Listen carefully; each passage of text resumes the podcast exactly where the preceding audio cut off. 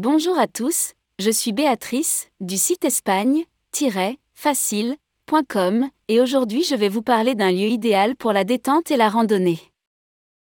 Le parc national d'Aigues-Tortes et Lac Saint-Maurice est situé dans le nord de la province de Lérida, dans les Pyrénées centrales, en Catalogne. Il est l'unique parc national situé en Catalogne.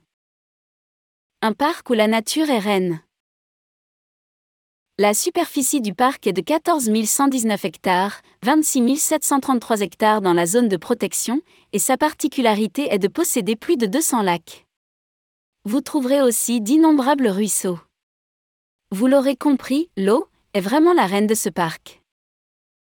De plus, le parc national d'Aigues-Tortes et Lac Saint-Maurice vous permettra de découvrir le paysage de la haute montagne avec un relief impressionnant et une grande richesse de faune et de végétation.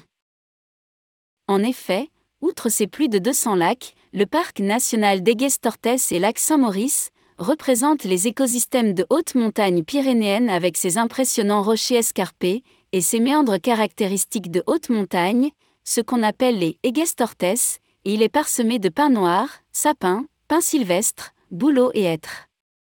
Le gypaète barbu est l'oiseau le plus représenté dans le parc, mais vous croiserez aussi des chamois des Pyrénées, ou encore des marmottes qui ont élu domicile ici.